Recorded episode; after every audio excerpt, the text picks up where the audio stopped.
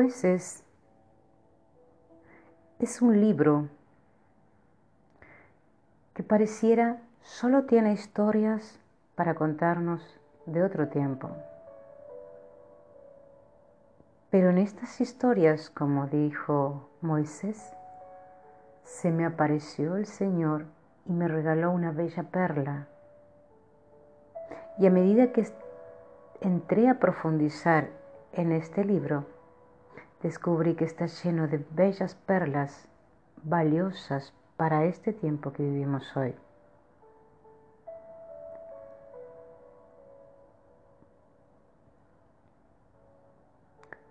En este viaje lo primero que les voy a contar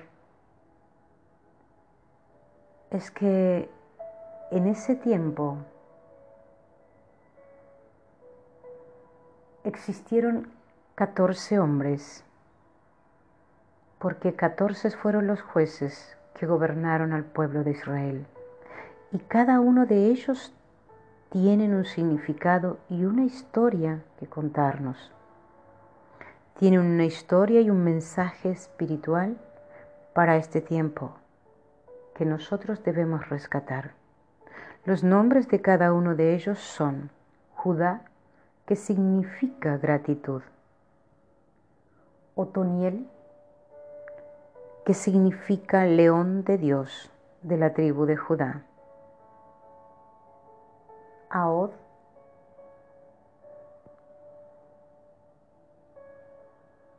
que fue el que dio muerte a Eglón, rey de Moab.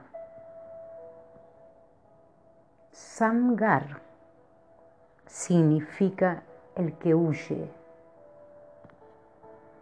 Débora significa abeja. Fue profetisa y también fue jueza.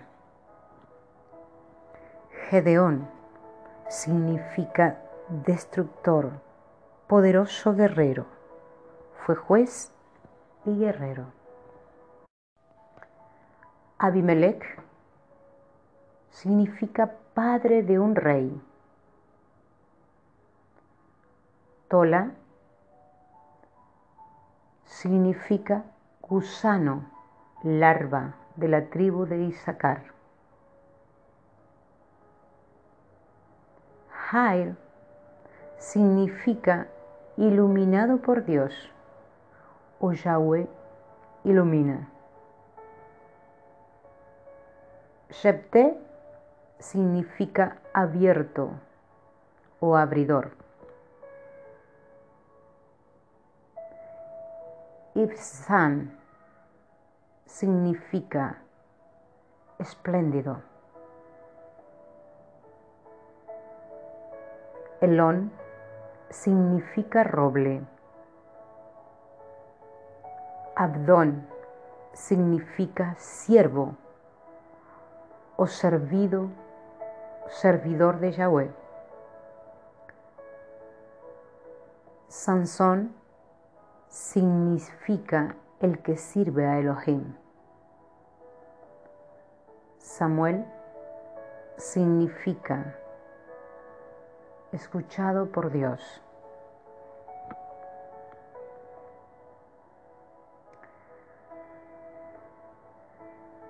vamos a ver un poquito qué significa juez.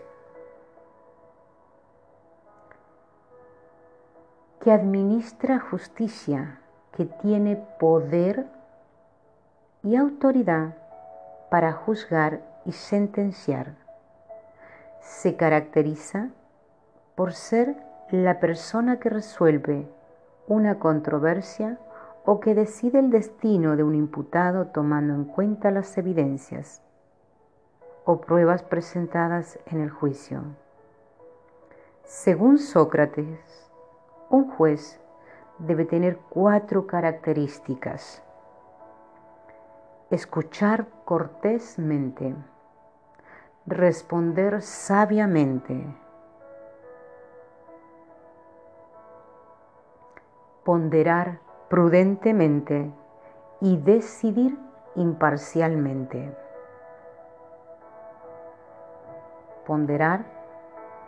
considerar o examinar con imparcialidad un asunto. En la época de los jueces, después de la muerte de Josué, cien, años antes de Cristo, llegó la época de estos hombres. Dios levantó a diferentes hombres que eran en primer lugar elegidos por Él y no por los hombres.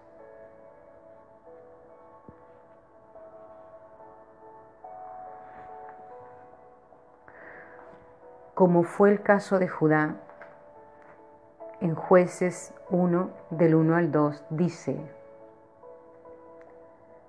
Después de la muerte de, José, de Josué, los israelitas consultaron al Señor, ¿quién de nosotros irá primero a pelear contra los cananeos?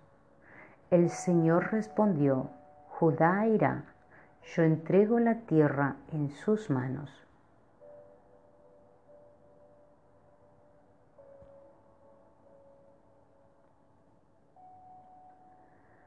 Lo que nosotros debemos preguntarnos en este tiempo cuáles son los cananeos en nuestras vidas que nos están haciendo la vida de cuadritos.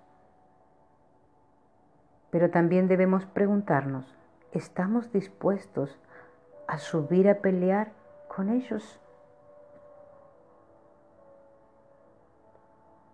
Si el Señor nos pone en ciertas circunstancias para que peleemos con las características de un juez, ejecutando la justicia, el poder y autoridad para evaluar sabiamente cada situación y que aprendamos a decidir imparcialmente, como dijo Sócrates, que un juez debe tener cuatro características, escuchar cortésmente, responder sabiamente, ponderar prudentemente y decidir imparcialmente.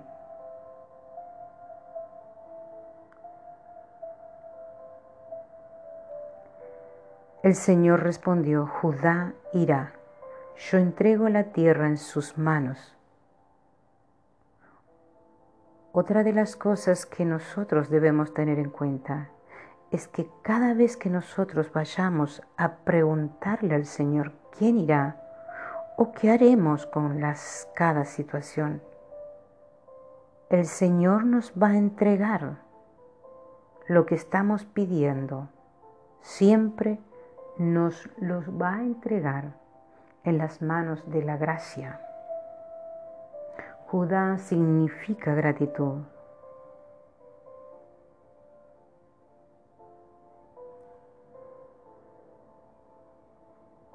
Reconocer a Dios, que es Dios el que nos da la victoria. Por tanto, debemos dar gracias. Lo que el Señor dice en jueces 2, yo entrego la tierra en las manos de la gracia.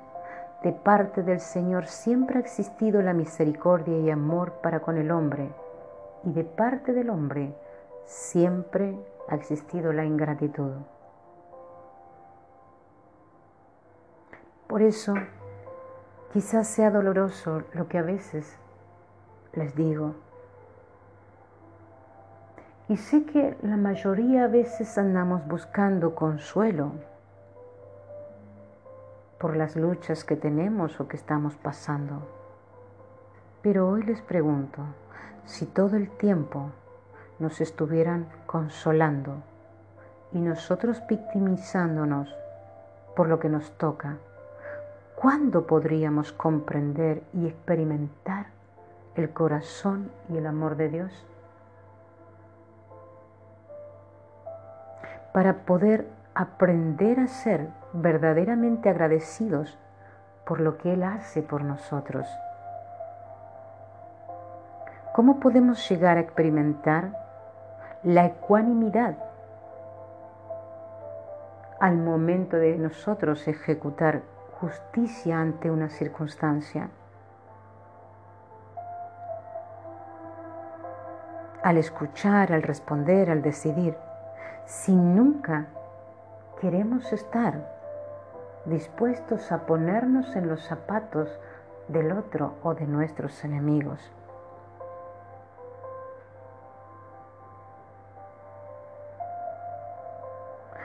Si nosotros pensamos que todos nos es dado, creyendo que nos merecemos todo, nos volvemos como los israelitas, ingratos y rebeldes, que creían que todo se lo tenían que dar. Y cuando ya los salvaban, se iban en pos de otros dioses y dejaban a Dios.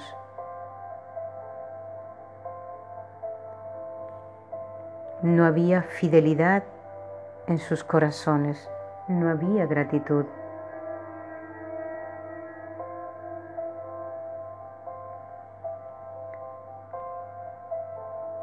Por mucho tiempo pasé escuchando cómo se estudiaba al pueblo de Israel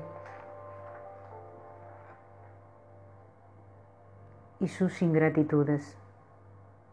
Pero en lo particular, a mí me llamó siempre la atención y me gustó estudiar a sus líderes, porque son estos los que nos enseñan a conocer el corazón de Dios.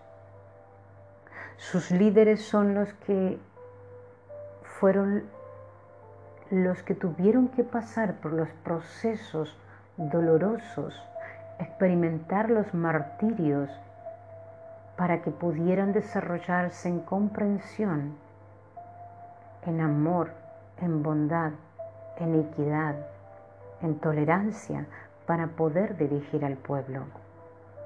Entonces son estos hombres y mujeres los que aprendieron a conocer el corazón de Dios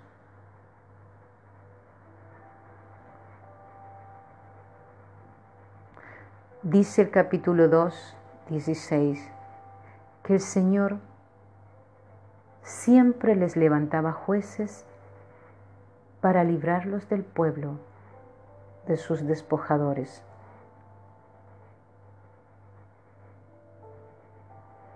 Pero tampoco oyeron a sus jueces. ¿Cuántas veces no nos pasa a nosotros lo mismo de esta manera? Que Dios usa a profetas, a sus jueces, a sus escogidos, a sus apóstoles, a sus pastores, a sus maestros, etcétera, etcétera, y no escuchamos. A veces usa un niño, a nuestra pareja, a nuestra madre, a nuestro padre, a nuestro hermano, a un amigo, pero no escuchamos.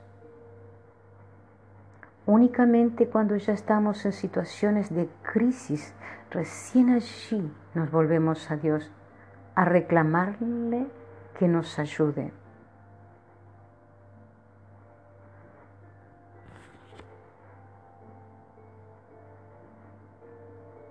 Al pasear por jueces podemos ver hombres llenos de la presencia del Señor para librarlos, pero ellos siempre se olvidaban de Dios.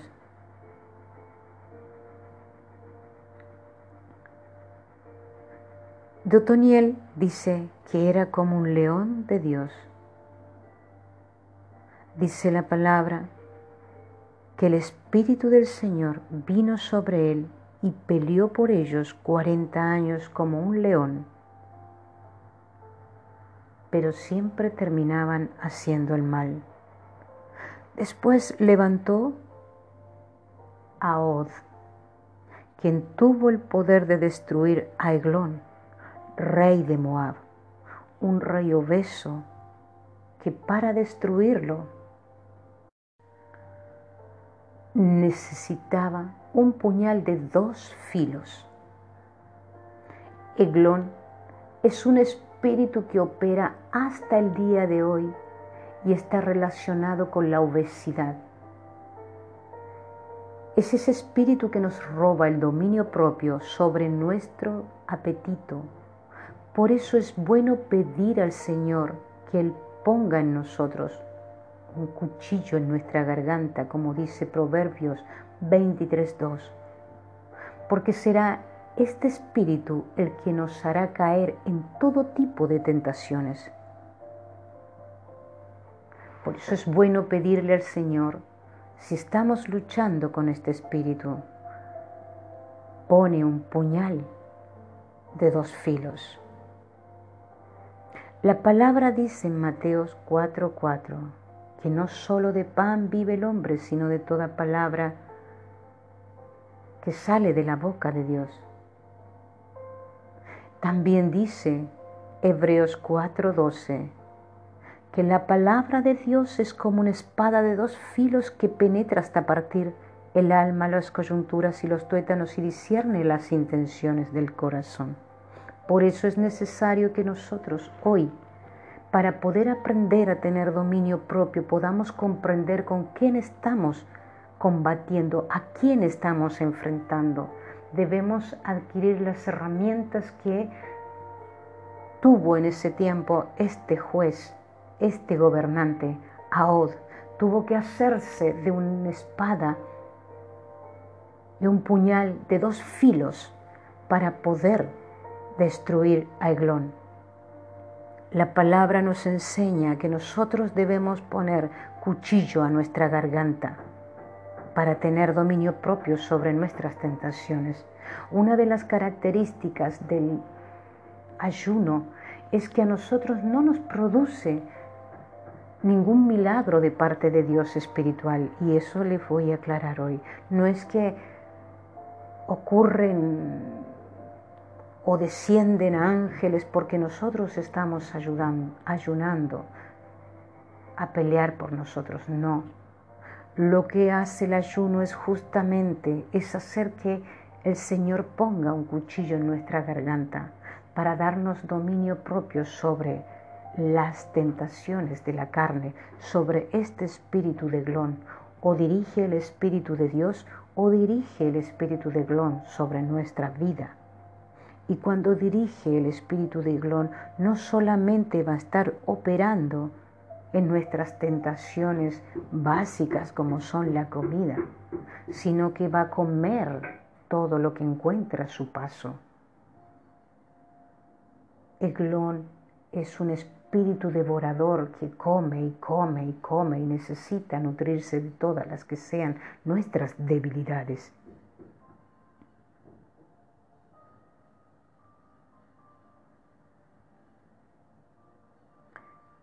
En jueces 4, 3 tenemos otro registro, dice, entonces los israelitas clamaron al Señor porque aquel Tenía 900 carros errados y durante 20 años había oprimido cruelmente a los israelitas.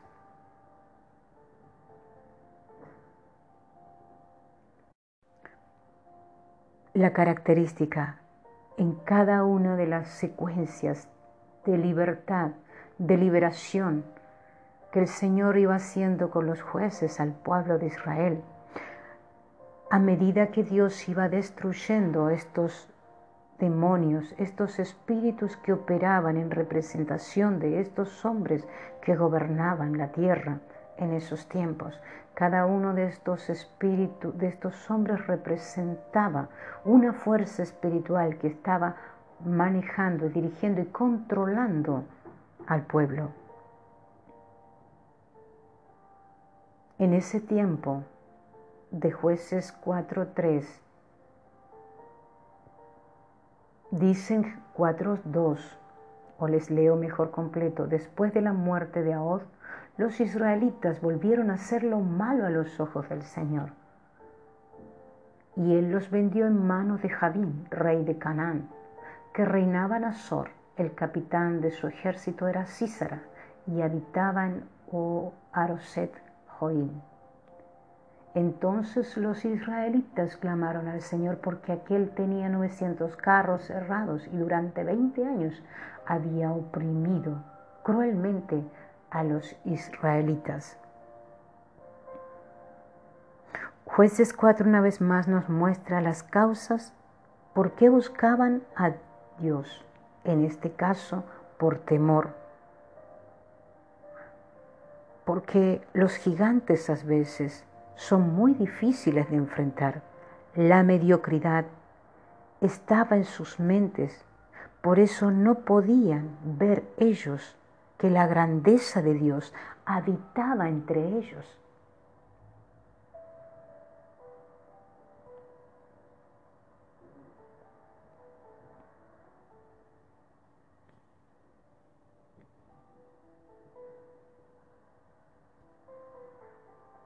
Por eso no diferenciaban por ellos mismos que también podían levantarse en pie de guerra. La esclavitud, la fornicación y el prostituirse, dice la palabra. En Oseas 4:11 dice fornicación, vino y mosto, quita entendimiento. Por, por tanto, cuando estamos desagradando a Dios, nuestros pensamientos están en completa confusión y todas nuestras decisiones son erradas. Y al tener pensamientos confusos, nuestros adversarios nos parecen más poderosos que nosotros. Esta era la consecuencia por las cuales el pueblo clamaba atemorizado porque veían muy grande a este ejército que 20 años los oprimía, pero no lograban ver que ellos habían comenzado una vez más después de ser libres a hacer lo malo ante los ojos del Señor. Una vez más ellos se volvían a prostituirse y a fornicar con los dioses que a Dios le desagradan. Y así de esa manera eran bloqueados sus sentidos, sus pensamientos, y no lograban discernir entre el bien y el mal, y quedaban cautivos y prisioneros de estos opresores espirituales que los atormentaban.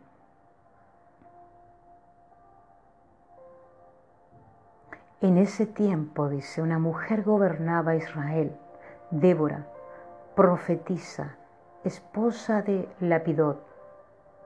Dice la palabra que solía tener su tribunal debajo de una palmera entre Rama y Betel, en el monte de Efraín, y los israelitas iban a ella a juicio. Débora, vuelvo a repetir, significa abeja o trabajadora como la abeja. Débora fue jueza en un periodo premonárquico y fue la sucesora de Otoniel. Débora tiene muchísimas cosas para contarnos, pero realmente no la quiero desarrollar dentro de este eh, material, porque la estoy apartando para otro, otro tema.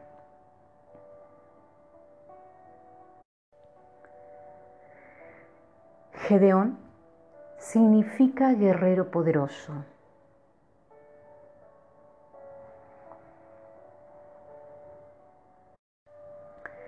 Jueces 8:22 nos cuenta el relato de los israelitas pidieron a Gedeón y le dijeron, gobiernanos tú, tu hijo y tu nieto, pues nos libraste de la mano de Madián. Pero Gedeón respondió, no os gobernaré yo, ni mi hijo, el Señor os gobernará. Lo que Gedeón les dijo en ese momento haré lo que Dios me mande, viviré en obediencia a lo que Él me pida, pero no me pondré por juez de ustedes. porque no hay juez más justo que Dios. Soy uno más de ustedes. La perspicacia de Gedeón es digna verdaderamente de, de imitar en estos tiempos. Aunque él sabía que estaba, quién estaba con él, no se llenaba de gloria para sí mismo. Aunque conocía muy bien su potencial, sabía que era un hombre de armas tomar, pero también sabía provocar la paz en los hombres. Jueces 8 del 1 al 5 dice así. Y los de Efraín dijeron a Gedeón, ¿qué es esto que has hecho de no llamarnos a la guerra contra Madián? Y le reconvinieron fuertemente, o sea, lo reprendieron. Pero él respondió, ¿qué hice yo en comparación con lo que hicisteis vosotros? ¿No es el rebusco de Efraín mejor que las vendimias de Abiaser? Dios ha entregado en vuestras manos a Oreb y a Seb, príncipes de Madián. ¿Y qué pude hacer yo comparado con vosotros? Entonces el enojo de ellos se calmó con esas palabras. Gedeón nos enseña lo que es tener un carácter de poder, de autoridad, pero también de imparcialidad, de serenidad, donde no solamente puedo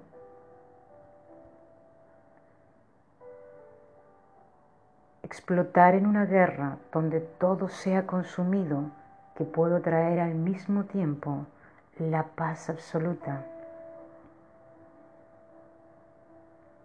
entre los que están conmigo.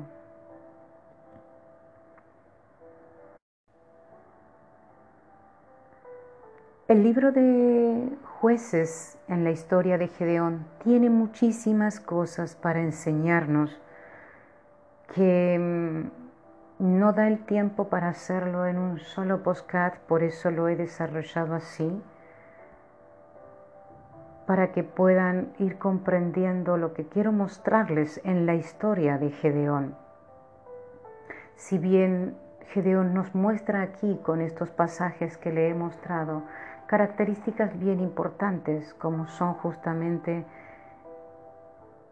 no tomarse las atribuciones para sí mismo de lo que Dios a lo que Dios lo había llamado Muchas veces nosotros cuando vemos que alguien nos hace un bien, queremos que esas personas estén allí siempre para ayudarnos y salvarnos. Pero Gedeón fue claro y les dijo, yo no los gobernaré, sino que el Señor los gobernará, porque nadie mejor que Dios sabe lo que cada ser humano necesita en el momento justo que vive. Teniendo el equilibrio también para colocar la serenidad en el pueblo, que muchas veces se levanta contienda e envidia en contra de los que a lo mejor hacemos algo o tratamos de hacer las cosas bien como son cuando nos volvemos a Dios y queremos hacer las cosas bien y comenzamos a pelear esta batalla de la justicia, del amor, de la bondad y de la misericordia de lo que muestra Cristo. Generalmente el enemigo se levanta, los madianitas se levantan en nuestra contra. ¿sí? Los de Efraín se ponen en envidia, en celos contra nosotros. Y quieren reprendernos, quieren criticarnos, quieren corregirnos, quieren mostrarnos que estamos equivocados pero Él con sabiduría puso la calma en el corazón de cada uno de ellos, haciéndoles entender, volviendo lo que Dios había hecho con Él, volviéndolo a ellos. ¿qué hice yo en comparación de lo que hicisteis vosotros? ¿No es el rebusco de Efraín mejor que la vendimia de Abiaser? Dios ha entregado en vuestras manos a Oreb y a Seb, príncipes de Miadiam. ¿Y qué pude hacer yo comparado con vosotros? Esto es muy importante que mediten. Gedeón les dice, Dios ha entregado en vuestras manos a Oreb y a Seb, príncipes de Madián. ¿Y qué pude hacer yo comparado con vosotros? Entonces el enojo de ellos se calmó con esas palabras. En el siguiente postcard vamos a ver verdaderamente cómo es realmente la situación y qué es lo que realmente pasó con estos príncipes.